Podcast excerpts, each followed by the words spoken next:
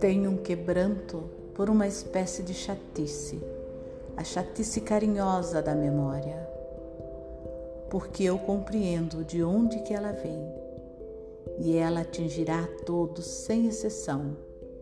É o inexorável legado da condição humana.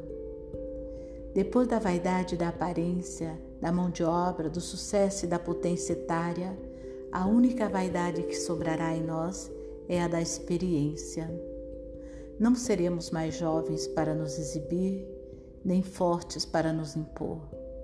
A imaginação será uma operação menor em nossas faculdades mentais. Estará tão somente lembrar e dizer que estávamos presentes na transformação da cidade e dos hábitos. É a implicância natural dos amigos, dos pais, que nos abraçam com susto não acredito que é você. Eu já troquei as suas fraldas.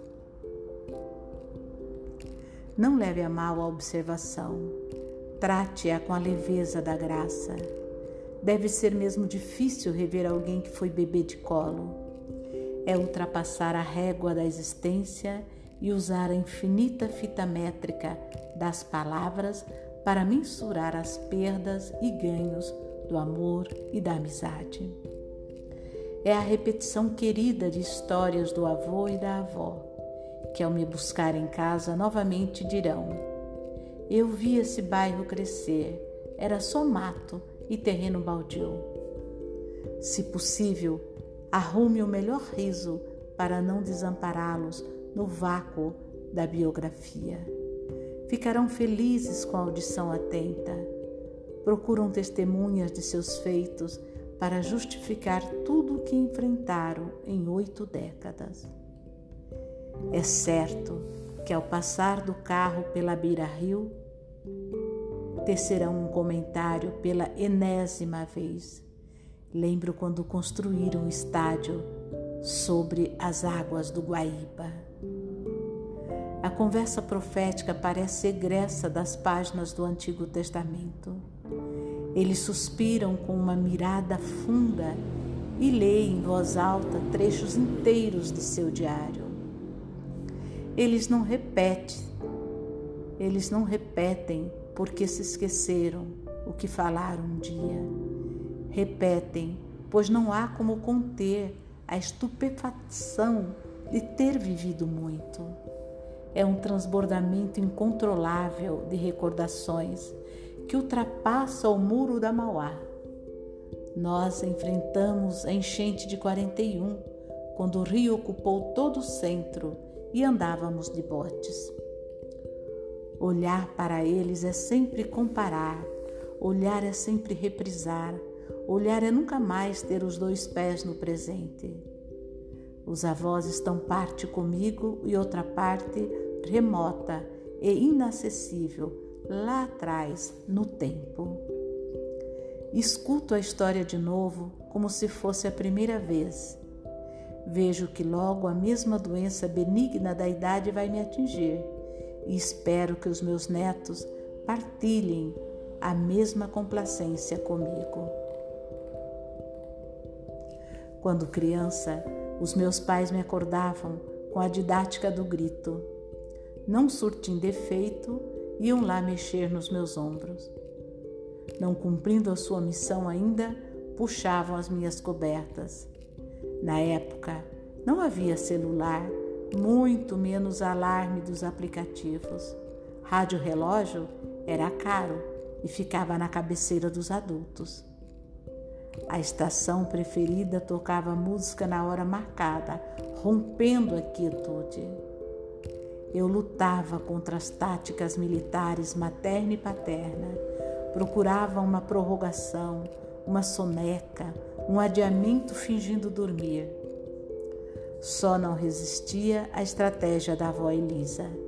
Ela sabia acordar as pessoas, inspirar o sonho de olhos abertos. Tinha PhD do sereno da madrugada e do galo cantando. Ela me despertava pelo olfato pois não é pelo ouvido que acordamos, mas pelo nariz. ela recolhia um maço de hortelã da horta e espalhava perto de mim. Não soltava um pio, não falava nada.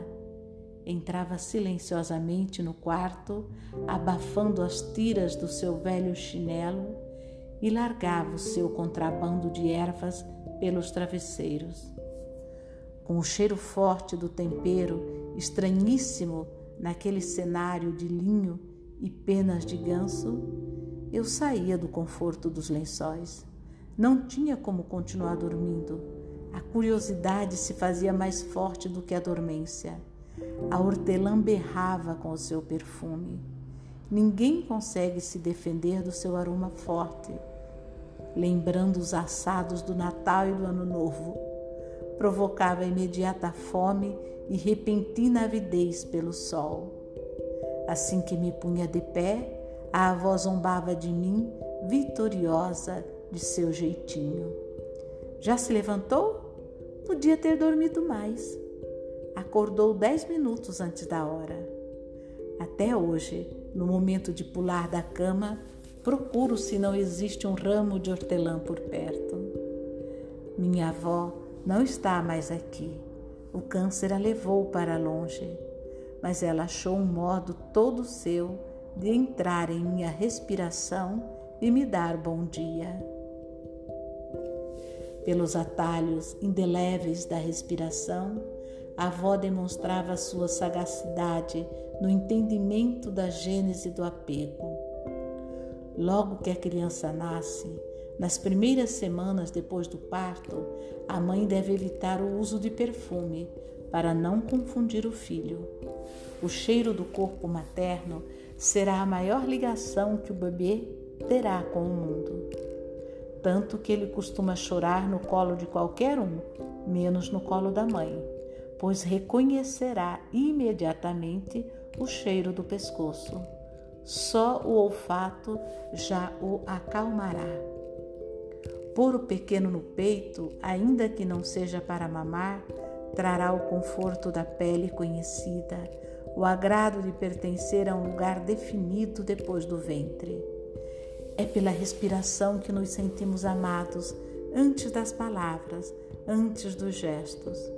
O bebê mal pode enxergar, mas já sabe quem é quem pelo suor, pela química dos poros é uma conexão primitiva, quase inexplicável, de animal com o seu ninho. Quando ele inspira a pele da mãe, estabelece um endereço de proteção. Talvez represente o momento oficial do seu nascimento, quando se liga ao Wi-Fi da personalidade. Todo perigo se apresentará fora daquele corpo, daqueles quadrantes, daquela bússola. A maior parte de suas lágrimas decorre de quando se vê distante do seu cheiro de existir, presente na mãe. É o seu primeiro coiro, a sua primeira manta, é o seu esconderijo na luz, o seu ferrolho para entender o que está acontecendo e onde veio parar. Suas lembranças primevas descendem do faro, o seu canal de comunicação com os outros não é por menos que adultos nos comovemos com o dor, sem fixar a origem da atração. Surgiu certamente do berço, da nossa fulminante e arrebatadora estreia. Eu, por exemplo, sou apaixonado por hortelã. Numa conversa à toa com a mãe, descobri que era o seu chá predileto nas minhas semanas iniciais de vida. Dos três mil odores que um ser humano pode colecionar ao longo de sua trajetória, há um apenas que lhe dará segurança. Quando abraçamos a nossa mãe, refazemos a mágica da fragrância fundadora. Não há melhor abrigo para nascer de novo.